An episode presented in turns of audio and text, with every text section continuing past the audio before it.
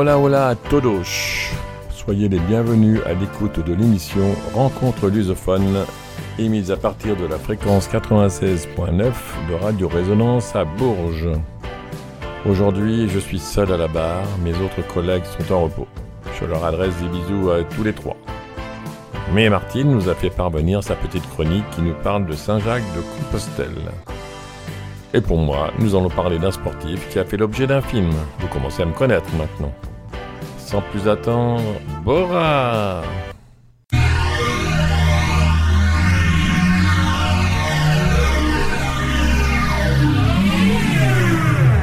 Résonance 96.9.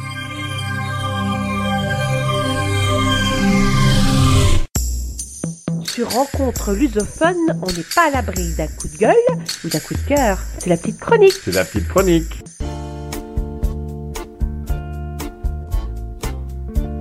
Bonsoir tout le monde. Ce soir, ma petite chronique relate mon expérience inoubliable du mois de mai. Comme chaque année, des milliers de pèlerins marchent vers Saint-Jacques de Compostelle, dans un but personnel, religieux ou simplement par défi de soi. Accompagné de Pierre, Brigitte et Philippe, il m'a été plus facile de réaliser ce rêve de longue date. Des marches quotidiennes d'environ 20 à 25 km de difficultés modérées et étalées sur un peu plus de deux semaines ont permis de nous défier physiquement. Le long de la côte portugaise, puis espagnole, sur près de 280 km. La crédentiale, le passeport emporté par le pèlerin pour justifier de notre périple, dûment tamponné et daté, confirmera que nous étions de véritables jacobins. Il va de soi que notre arrivée à Saint-Jacques de Compostelle fut sublimée par l'approche et la vue de la magnifique cathédrale. Sa beauté imposante nous a fait oublier notre fatigue, les moments occasionnels de doute que nous avions lors de notre randonnée. Nous étions heureux de notre prestation d'avoir réussi. La ville de Saint-Jacques, au riche patrimoine historique, est dotée d'un fort potentiel en architecture et en musée. L'aboutissement de notre chemin n'allait pas se limiter à la visite du fabuleux édifice religieux qu'est la cathédrale.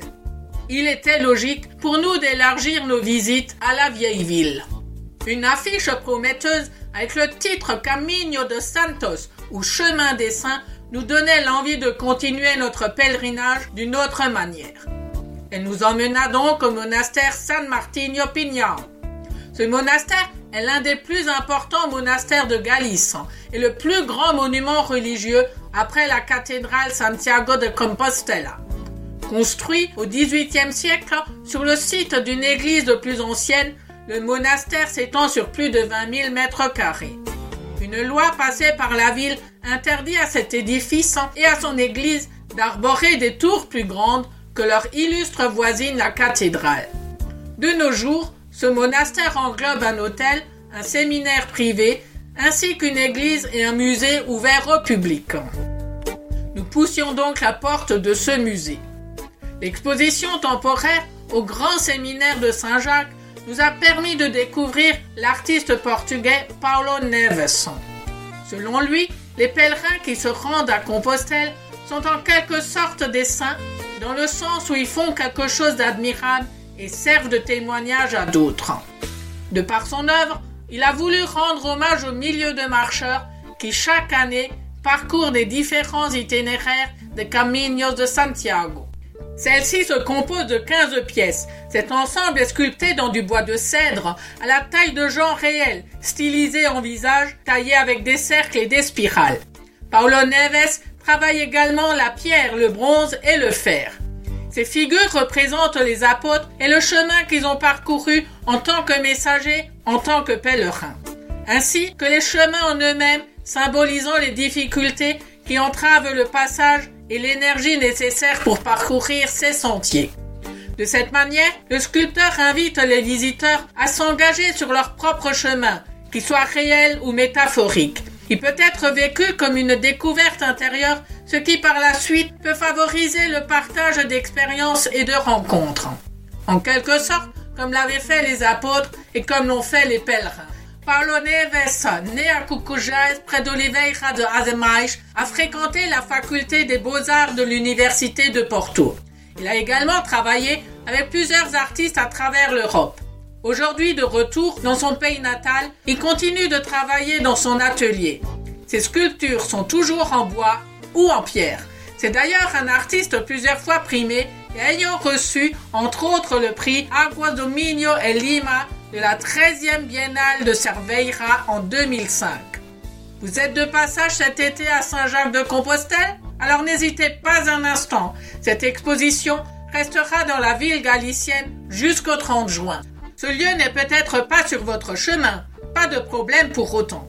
Après cette date commence le pèlerinage de l'œuvre sculptée, et ce, à travers plusieurs églises d'Aveiro, en passant par la tour dos Clérigos de Porto.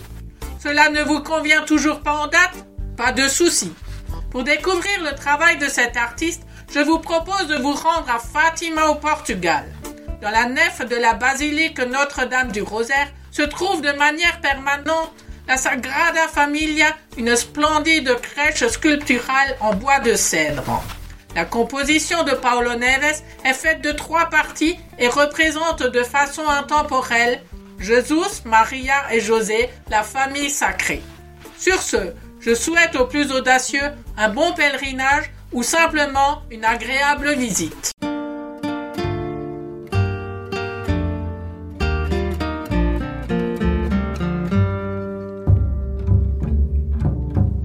Qu'est-ce qui te pousse? Quelle est la secousse qui a décidé pour toi de ce chemin?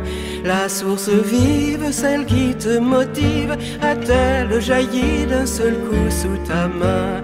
Pour que ta quête un jour te projette tout seul sac au dos en humble pèlerin. Pour que ton rêve aujourd'hui soulève autant de poussière en mon pauvre jardin. La route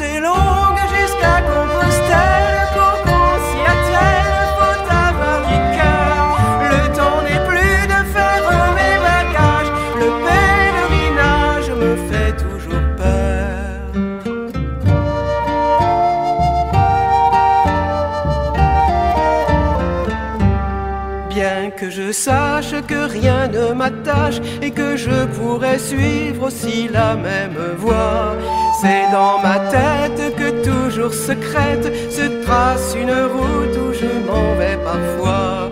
La marche lente s'étire et serpente, je tangue et chemine le long des coteaux. Mais mon voyage n'est fait que de mirages. Ô toi, pèlerin, prête-moi ton manteau. La route est longue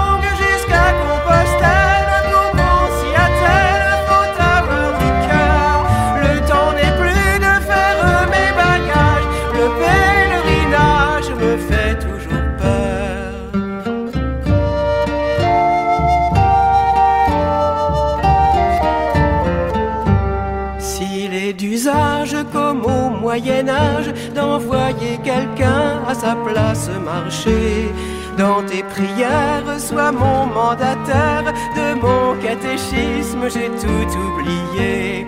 Les paysages seront les bagages que tu garderas au fond de tes yeux clairs. Sous quelques toiles, à la belle étoile, tu feras ton lit dans la douceur de l'air.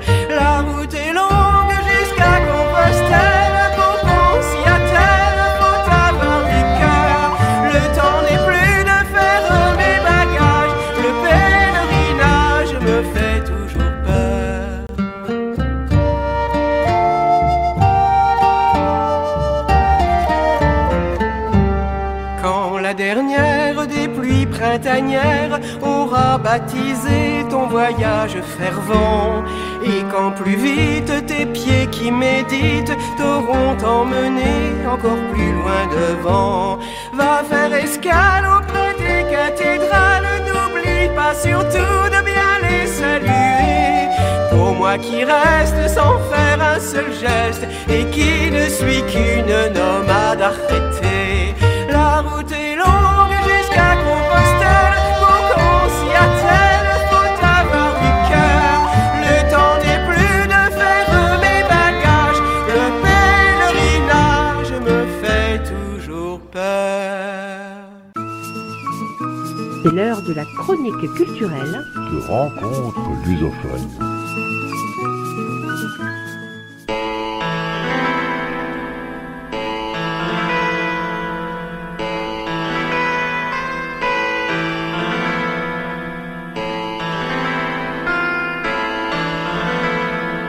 Comme je ne suis pas un mauvais cheval, je vais sortir de mon box pour vous parler de boxe, le sport.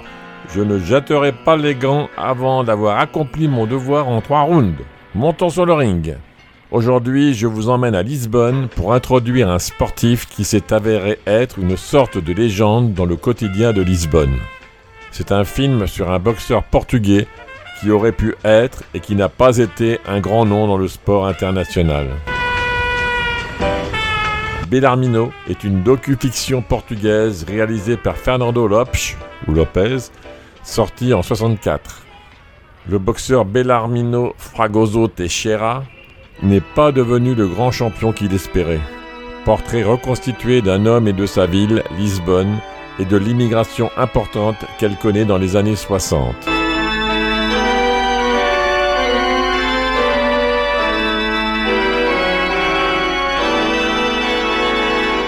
Ce docu-fiction inclassable est un film phare du cinéma nouveau, lui-même s'inscrivant dans une vague de nouveaux cinémas balayant le monde dans les années 60 et en rupture avec la tradition précédente du cinéma portugais, illustrée par la Comédia à Portuguesa.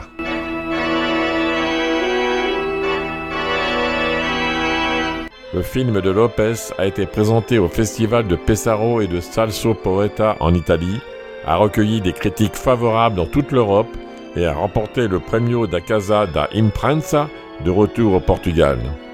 Le style de Fernando Lopes, des images sèches, des mots crus et un montage fort font de ce film un coup de poing dans l'estomac. Bien vu pour un boxeur. Écoutons le générique.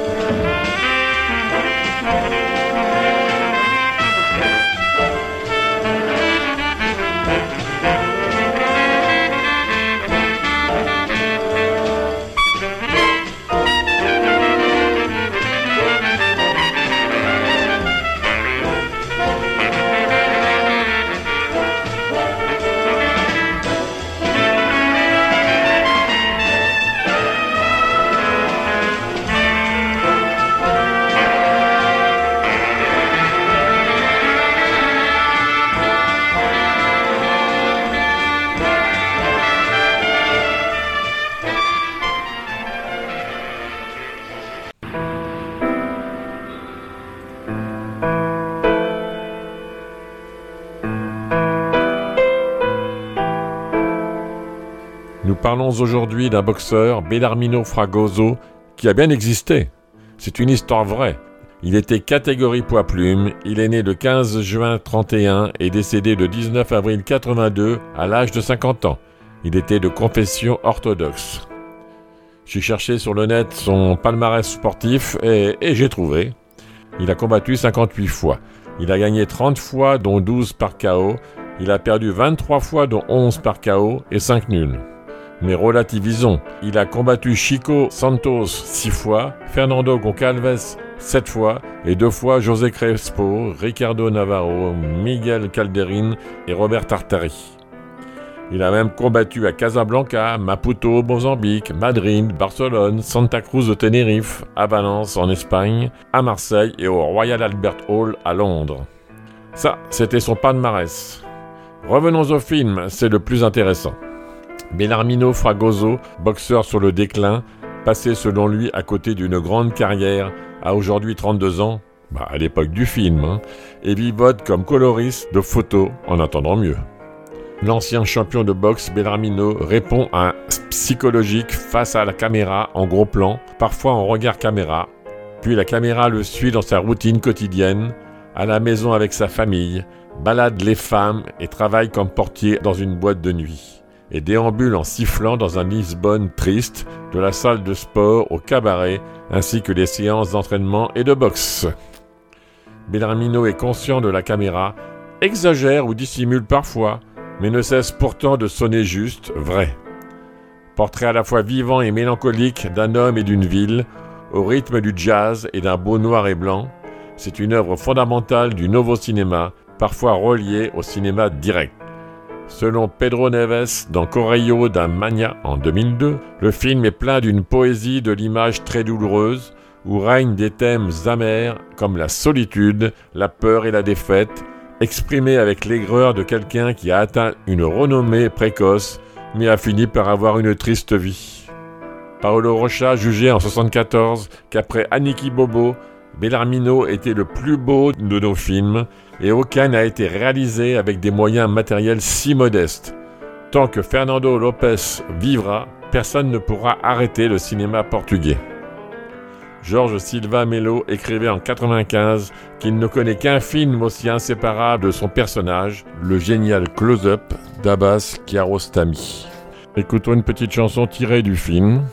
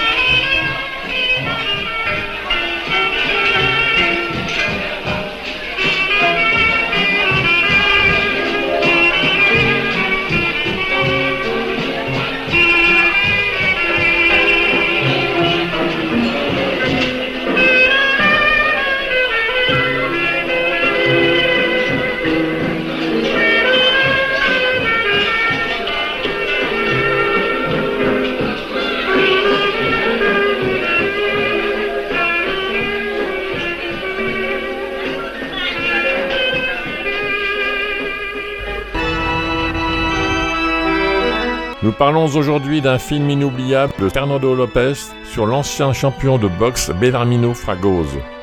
Une histoire de solitude, de peur et de défaite. Le portrait d'un ancien champion de boxe et de son ironique chemin de la misère à la gloire et de la célébrité à la misère. Un portrait différent de la ville de Lisbonne. Au cours d'une interview, l'ancien boxeur Bellarmino raconte l'histoire de sa vie. Il décrit l'ascension du tireur de chaussures au champion de boxe, des origines modestes à une popularité inattendue. Les rêves et les illusions frustrées dans l'exploitation honteuse à laquelle il a été soumis dans le monde de la boxe et qu'il a remis dans la misère dès qu'il a cessé de gagner l'argent qu'il n'a jamais eu.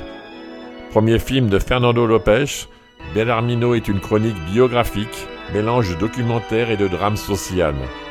Il décrit la triste trajectoire d'un cireur de chaussures à un grand boxeur, en contrebalançant au discours amer et grossier de Bellarmino l'évocation nostalgique de Lisbonne que l'ancien champion parcourt avec ironie.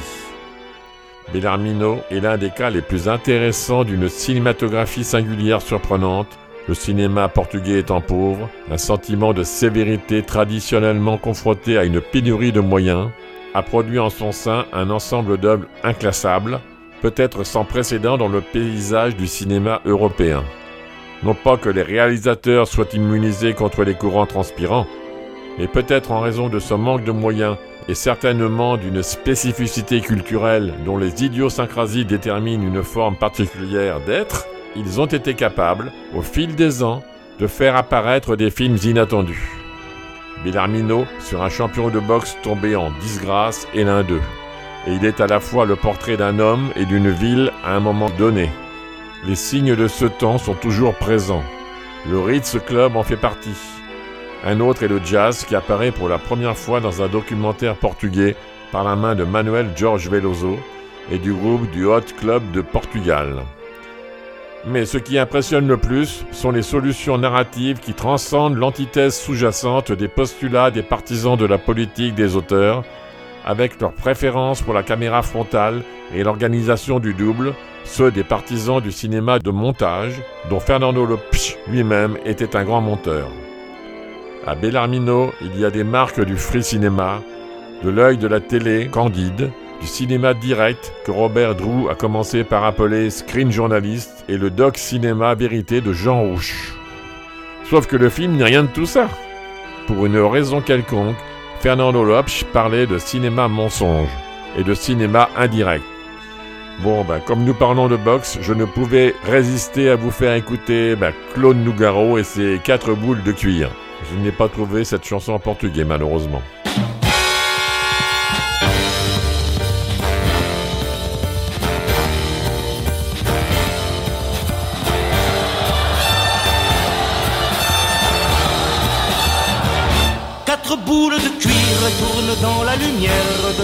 Électrique. Box, box, ô déesse de pierre. Quatre boules de cuir, mes poings contre les siens. Moi le jeune puncher. Box, box, lui le vieux kid marin. Kid marin, c'est un grand, et Dieu sait que je l'aime, mais ses gants et mes gants ne pensent pas de même. Déesse de pierre, pour atteindre ton cœur, il n'est qu'une manière. Faut être vainqueur. Quatre boules de cuir sur quatre pieds de guerre bombardent le plexus. Box, box, l'angle du maxillaire. Quatre boules de cuir dans la cage du ring, son crochet je l'encaisse. Box, il esquive mon swing. Kid marin, j'en ai marre de notre réunion. Je vais te faire voir qu'il est deux champion. Boxe, quatre boules de cuir et soudain de qui roulent, répandant leur châtaigne dans le cri de la foule. La joue sur le tapis, j'aperçois les chaussettes de l'arbitre là-haut. 4, 5, 6, 7, boxe.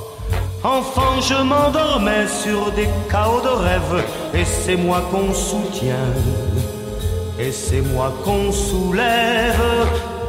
Et voici les vestiaires, on débande mes mains. Dites marin, viens me voir. Ça ira mieux demain. Ô déesse de pierre, je prendrai ma revanche et j'aurai ton sourire boxe comme une maison blanche.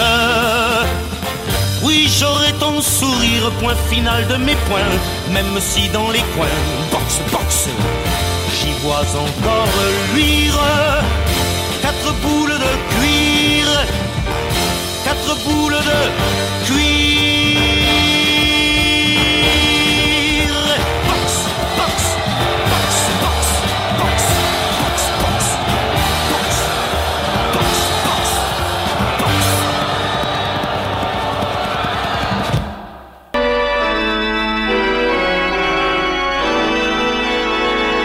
Le film Bellarmino est divisé en deux parties, le volet expérimental et le volet entretien. Le volet expérimental est principalement concerné par l'enregistrement des activités actuelles et passées de Fragoso. Après le générique d'ouverture, dans lequel on voit un montage d'images fixes de Bellarmino prises dans les rues de Lisbonne, suite une séquence montrant l'ex-boxeur lors d'un entraînement dans son ancien club de boxe. On nous montre des scènes de la routine domestique quotidienne de Fragoso et de sa femme dans leur maison de la roi Barros Queiroz, qui semble à la fois fragile et tranquille. Nous les voyons plus tard manger dans une casa de pasto avec leur fille. On voit aussi des images tournées au Grupo Desportivo da Muraria, une petite association de quartier où Bellarmino a commencé à boxer et où il a rencontré l'homme qui allait le diriger la majeure partie de sa carrière, Albano Martins. Ici, des jeunes qui sont vraisemblablement la prochaine génération de boxeurs pleins d'espoir s'entraînent dans un contexte empli de l'attirail de la vie de quartier traditionnelle. Dans la section suivante, qui se concentre sur la vie de Bellarmino dans les rues, nous voyons l'ex-boxeur marcher dans sa rue natale et dans le centre-ville de Lisbonne. Il s'approche d'une jeune femme qui montre son mécontentement évident. Plus tard, Bellarmino est assis sur une esplanade, buvant du café et sifflant en partie au passage des passantes et en partie pour lui-même. Nous voyons à nouveau du Sporting Club de Portugal. Cette séquence est juxtaposée à un retour au boxeur marchant dans les rues de la Baixa. Il passe devant l'un des vieux cinémas de cette région qui a des affiches pour des westerns et des films d'horreur collés sur ses portes. La caméra accompagne Bellarmino au milieu d'un grand nombre de personnes qui semblent terrées sans but. Alors que Bellarmino se déplace dans les rues, nous n'entendons pas le bruit atmosphérique, mais les sons d'une projection dans une salle de cinéma. À un moment donné, il y a une inclinaison de la façade du cinéma Eden qui nous montre Bellarmino contemplant une affiche annonçant le film A Miuda da Bica qui montre son acteur principal, Fernando Farinha. Vient une autre séquence montrant Bellarmino assis à une table dans un café, mais cette fois à l'intérieur. Il travaille comme photocoloriste. Un boléro joue sur la bande son. Écoutons cette musique et cette chanson.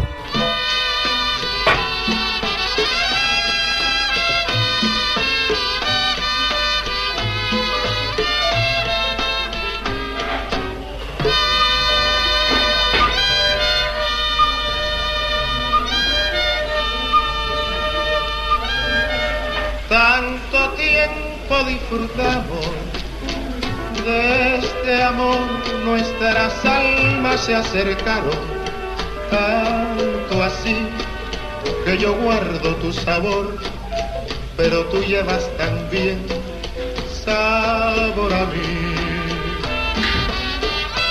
Negarás mi presencia en tu vivir, bastaría con acercarnos y conversar. Tanta vida yo te di que por fuerza te lleva sabor a mí. No pretendo ser tu dueño, no, no soy nadie, yo no tengo vanidad de la vida, doy lo bueno soy tan pobre que otra cosa puedo dar. Pasarán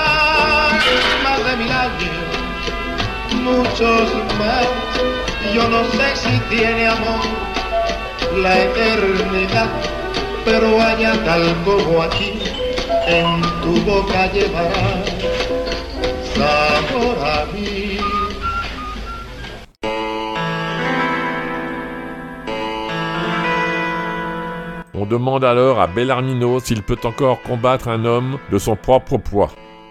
Nous n'entendons pas la réponse à cette question, mais dans la scène suivante, nous voyons le boxeur subir le genre d'examen médical normalement préliminaire à un match. Il y a une coupure à son arrivée sur le ring pour combattre un boxeur espagnol, Tony Alonso. Il s'agit d'une scène soigneusement montée, dans le même style que la scène d'ouverture dans le gymnase. Le montage accompagne le rythme du combat et la séquence est rythmée par des images fixes. Du côté du ring, il y a une superposition d'une scène dans le Hot Club du Portugal, une salle de jazz. Il n'y a pas de lien tangible avec l'histoire de l'ex-boxeur, puisqu'il n'est pas présent. Nous voyons ensuite Benarmino dans un autre lieu, le Ritz Club. Le fait qu'il s'agisse d'un endroit entièrement différent n'est pas rendu explicite par le montage, qui travaille plutôt à placer les deux en parallèle. Un striptease est annoncé sur scène au Ritz Club, suivi d'un plan de Fragoso le regardant intensément, bien que nous ne voyions rien du spectacle. Il y a une coupe d'un long plan en plongée de l'ex-boxeur dansant avec une femme, et il est sous-entendu qu'elle pourrait être une prostituée, d'autant plus que Fragoso venait d'être interrogé sur des rumeurs selon lesquelles il fréquenterait des travailleuses du sexe. La scène du Ritz Club est encore recoupée avec des scènes du Hot Club dans lesquelles nous voyons une romance se développer entre le saxophoniste du groupe et une femme dans le public. Ils dansent ensemble à l'aube et la scène se termine par une curieuse inclinaison vers le haut d'une tour. Suite une séquence dans laquelle Fragoso boit de l'eau à une fontaine du centre-ville de Lisbonne. Celui-ci, pour sa part, est entrecoupé d'images du match de boxe avec Tony Alonso. La séquence suivante du volet expérimental clôt alors ce film, avec Bellarmino en plan d'ensemble, marchant dans une rue bondée, entrevue à travers la balustrade d'une véranda. Retrouvons Grimald White avec sa célèbre chanson sur un boxeur Johnny. Tu es parti là-bas sans savoir pourquoi. Je ne crois pas que tu cherchais la gloire.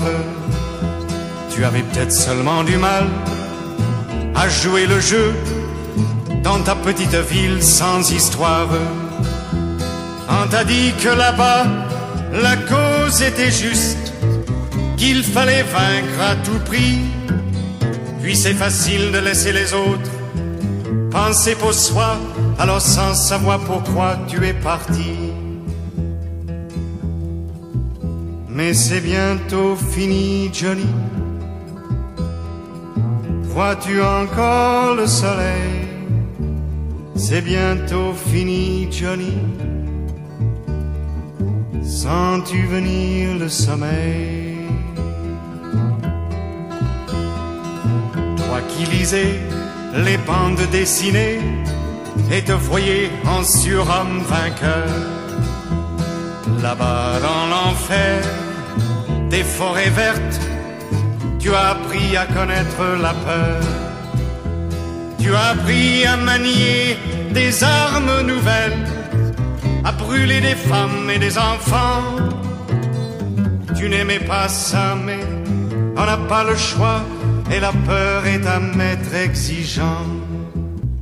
Mais c'est bientôt fini, Johnny. Vois-tu encore le soleil? C'est bientôt fini, Johnny. Sens-tu venir le sommeil? Entends-tu, Johnny, les avions s'en aller? Ils retournent maintenant à leur base. Ils ont tout lâché et leurs bombes sont tombées sur toi, Johnny et tes camarades. Oui, c'est comme ça, absurde et cruel. Je crois que tu commences à comprendre. Mais c'est un peu tard, oui, un peu tard. Bientôt la nuit va descendre.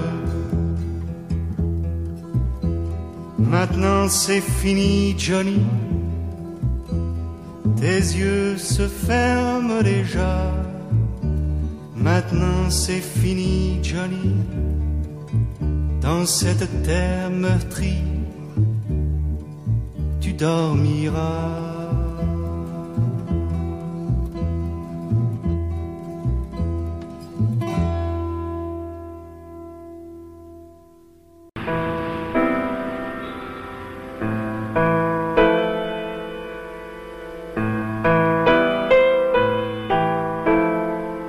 Bon, maintenant le volet de l'entretien. The Interview Strand consiste en une interview entre Bellarmino Fragoso et Battista Bastos, journaliste, écrivain et à l'époque critique de cinéma. Nous voyons Bellarmino en plan moyen sur fond blanc et n'entendons que la voix de Battista Bastos lorsqu'il pose des questions. Au début du film, Bellarmino donne une explication déformée d'une arnaque dans laquelle le frère de l'ex-boxeur s'est battu sous le nom de Bellarmino à Londres et a perdu. Bellarmino était alors, nous dit-il, engagé par Jack Solomon, qu'il décrit comme un des meilleurs impresarios du monde.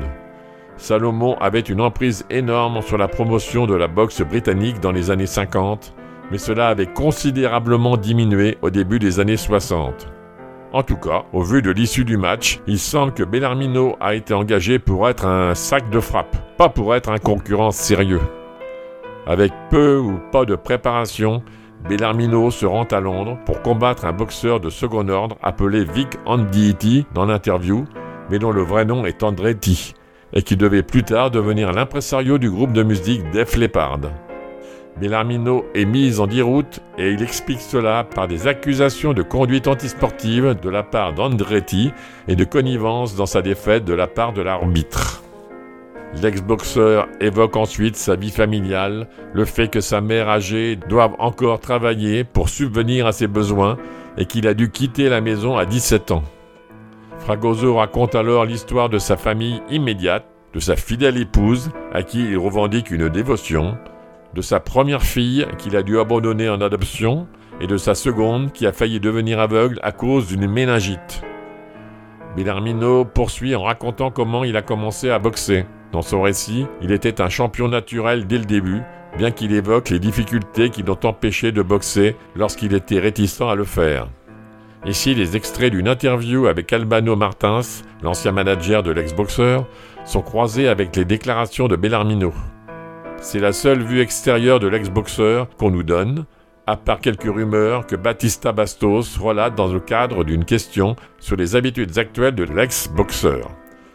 Martins brosse un tableau plus prosaïque du début de carrière de Bellarmino, suggérant qu'il n'a pas eu un début aussi glorieux et que la principale qualité qui l'a impressionné chez Bellarmino était sa capacité à prendre des punitions, des coups sur le ring. Écoutons euh, la musique de Million Dollar Baby, Blue Morgan, les Anne Clint Eastwood.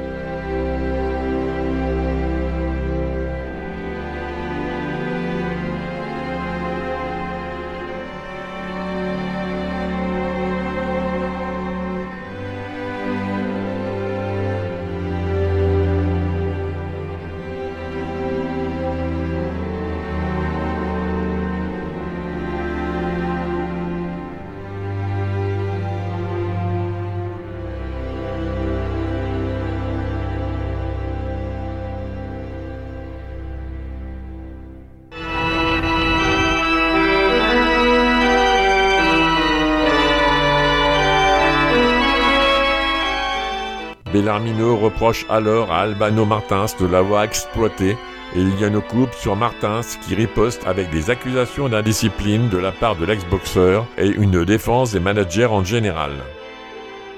Cela définit le modèle du format de type débat adopté dans cette section du film. On voit l'interdépendance antagoniste entre ces deux types de personnes impliquées dans une sorte de relation patron-ouvrier. Bellarmino laisse entendre qu'en raison de son analphabétisme et de son ignorance, il a souvent été trompé ou escroqué en argent. Il révèle qu'il n'a désormais plus de travail, mais qu'il parvient à joindre les deux bouts grâce à des biscatesignos, des petits boulots euh, parfois pas très clairs, son travail occasionnel de photocoloriste et des prêts d'argent venant d'amis. Il dit que parfois il a faim, mais écarte cela en disant Muitas vezes quiero jantar. Muitas vezes quiero almoçar, tenho. Mas nao que dizer que seja fome. He um estado de fraqueza assim razoável. Je veux souvent dîner, je ne peux pas. Je veux souvent déjeuner, je ne peux pas. Mais cela ne veut pas dire que j'ai faim. C'est un état de faiblesse si raisonnable. Ceci est une affirmation qui est à la fois comique et tragique dans une même mesure. Revenant sur le sujet de sa femme, Bellarmino réaffirme son amour pour elle, mais avoue avoir des aventures avec plus d'un soupçon de fierté. Il évoque ensuite son dernier combat professionnel au Portugal contre un boxeur du nom de Sota, l'un de ses plus proches rivaux. Bellarmino s'est imposé par KO, mais a gagné une bouchée de pain, des clopinettes. Nous revenons à son manager, Albano Martins, qui nous parle de l'indiscipline de Bellarmino, de sa sortie en ville la veille du combat contre Sota et le fait qu'il ait dû subir un régime drastique de perte de poids le jour de la pesée pour être qualifié. Martins affirme que Bellarmino aurait pu être un grand, mais cite son manque de discipline comme la principale raison de son ultime échec.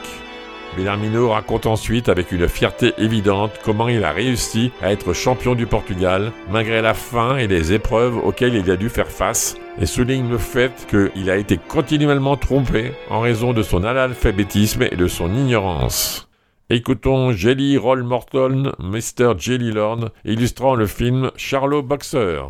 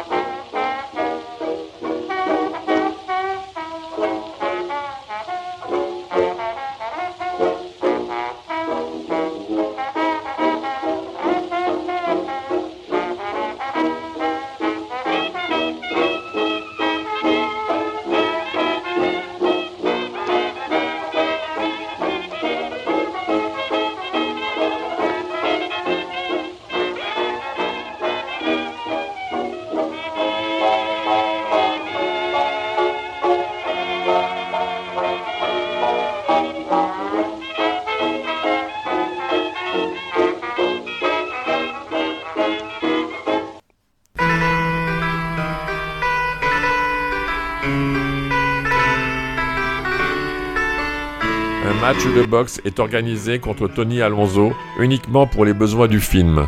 C'est la première fois que Bellarmino se bat depuis des années, bien qu'on ne nous le dise pas explicitement. Avant le combat, Bellarmino explique qu'il n'a pas peur de perdre quand il se bat, car gagner ou perdre, ce ne sont que les deux côtés du sort du sportif. Il craint plutôt de fazer ma figura, de jouer de telle manière qu'il a honte de lui-même. Il continue ensuite à critiquer la boxe portugaise pour être infesté de sensu et de nuls, des impresarios qui ont écrémé l'argent du sport sans construire ni contribuer à son développement. D'après la teneur de la conversation, il semblerait que depuis quelques années, il n'y ait pas eu de boxe professionnelle au Portugal. Lorsqu'on lui a demandé s'il était toujours capable de se battre à un niveau compétitif, Bellarmino hésite et discute des conditions dont un boxeur a besoin pour performer au milieu de ses capacités. Une bonne subsistance et la liberté de s'entraîner et de se concentrer sur le match. L'implication est que ceux-ci sont absents de sa propre vie. Après le combat contre Tony Alonso, entrecoupé de scènes de boîte de nuit, Bellarmino raconte ses relations avec les femmes, qu'il écarte comme étant de peu d'importance, et écarte les diverses accusations d'immoralité. Il affirme n'avoir commencé à fréquenter les cabarets comme le Ritz Club qu'après la fin de sa carrière professionnelle au Portugal et évoque son désir d'émigrer afin de relancer sa carrière, une possibilité qui semble très mince. Hein.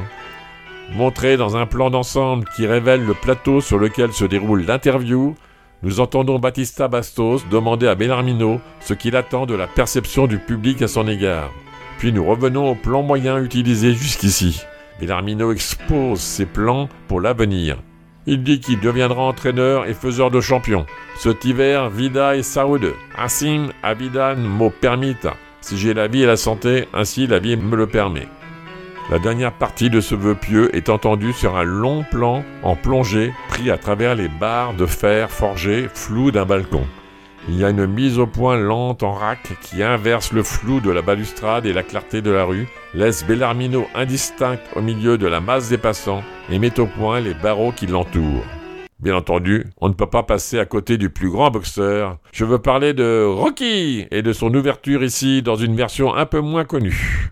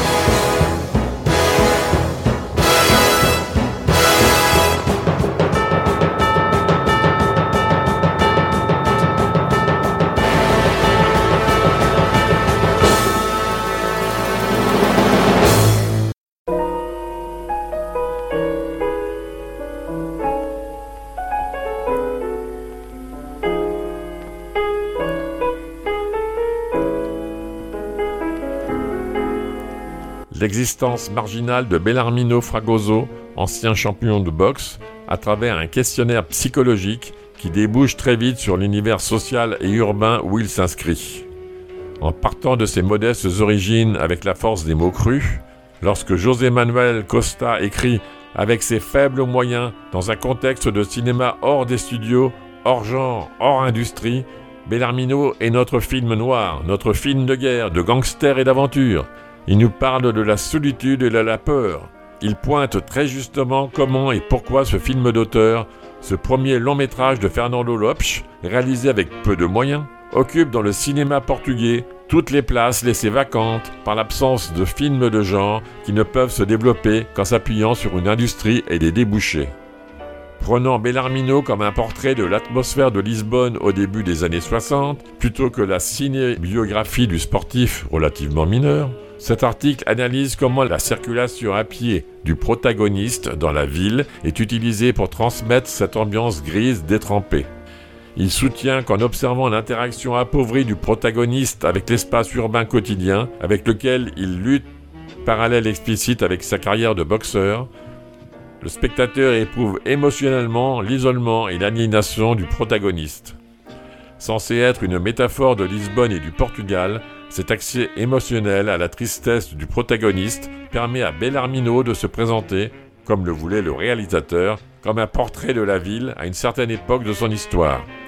Vous regardez Lisbonne dans le film et vous voyez comment était Lisbonne à l'époque. Fernando Lopes. Le film est divisé en deux sections. Les premiers documents de la vie de l'ancien boxeur Bellarmino Fragoso dans sa vie familiale et dans les rues de Lisbonne, où Fernando Lopes le suit dans ses pérégrinations à travers son quartier de la Baixa et dans les soirées passées dans le club de nuit et les clubs de striptease. La deuxième partie du film est une interview que Fragoso accorde au journaliste et critique Batista Bastos. Au cours de la conversation, il parle de sa carrière de boxe, sa relation avec son manager, ses rivaux et avec tout le monde sportif dans ces années. Le monde de la boxe est comparé à la vie familiale actuelle de l'ancien sportif. Écoutons encore un film sur la boxe marqué par la haine avec Paul Newman de 56. Écoutons Perry Como et Somebody Up There Likes Me. Somebody up there likes me. Somebody up there cares. Somebody up there knows my fears and hears my silent prayers. Talks with me when I'm lonely. walks with me when the night is long. Yes, somebody up there likes me. Whatever betide me, he'll comfort and guide me and stand beside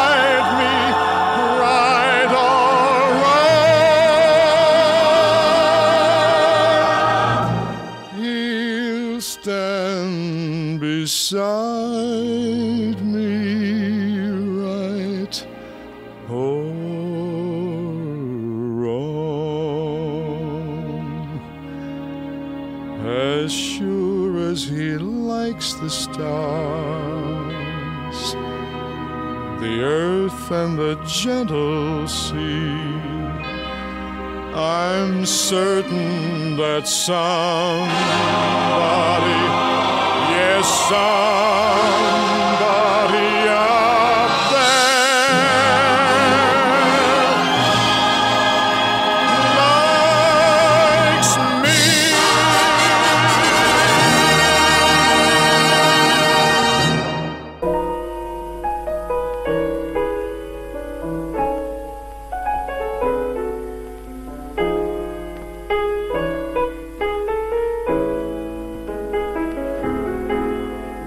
boxe comme métaphore de la nation.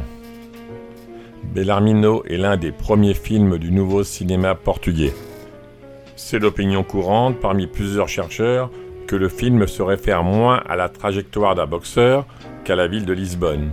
De toute façon, on peut se demander pourquoi le cinéaste a-t-il choisi la vie d'un boxeur comme métaphore de la situation de la capitale et de la nation elle-même? Comment la boxe a-t-elle été mobilisée du point de vue du contenu et de la forme dans le cadre de ses intentions Cet article objectif nous montre comment la boxe a été traitée dans ce qui est considéré comme l'un des plus importants films du Portugal. Il aurait pu être un grand boxeur, un des meilleurs d'Europe, peut-être même un champion des poids légers, et aujourd'hui il est quasiment un punching ball. Il est né champion. Et donc, par cette grâce ou cette malédiction de la naissance, il s'est rendu à Londres pour affronter Vic Andetti. Sans entraîneur, après des semaines, des mois et des années de faim et de misère, Bellarmino est parti avec le sourire confiant de toujours. Une métaphore pour évoquer une période profondément désespérée, la métaphore d'un pays. Le signe distinctif de ce qui a été considéré chez Fernando Lopes comme relevant d'un certain réalisme, était né à Londres, où Lopez a fait la London School of Film Technique, ainsi qu'à la télévision au Portugal, où il a travaillé dès 57. Déjà imprégné d'une tradition journalistique et d'une volonté de fictionnalisation à travers le montage et le commentaire. Cela était bien différent de ce qui, en France ou aux États-Unis, se pratiquait alors, ou commençait à être fait par des hommes comme Rouch, Leacock, Penbacker ou les frères Maisle, ce que l'on a appelé le cinéma vérité, ou de l'autre côté de l'Amérique, le cinéma direct. Nous dirions même que Bellarmino n'est ni un documentaire, ni du cinéma direct, ni même la combinaison des deux, mais plutôt une formule unique vers laquelle le cinéma d'autres pays ne se tournera que plus tard, hors de toute influence et de tout courant. José Manuel Costa. Un maximum de musique, un maximum de son. 96.9. C'est Radio Résonance. Ainsi se termine vos rencontres lusophones de ce soir. Merci pour votre écoute. Vous les retrouverez ici même, à la même heure, samedi prochain. Je salue tous nos auditeurs français et étrangers. N'oubliez pas de podcaster l'émission de ce soir si vous avez loupé sa rediffusion demain à 20h30 sur cette même antenne. Trois options pour le faire. La page de Radio Résonance Bourges, sa page Facebook et la nôtre, Rencontre lusophone, au pluriel. Pour l'instant, restez encore un peu sur les ondes de Radio Résonance. Bonne fin de semana a todos. Até mais.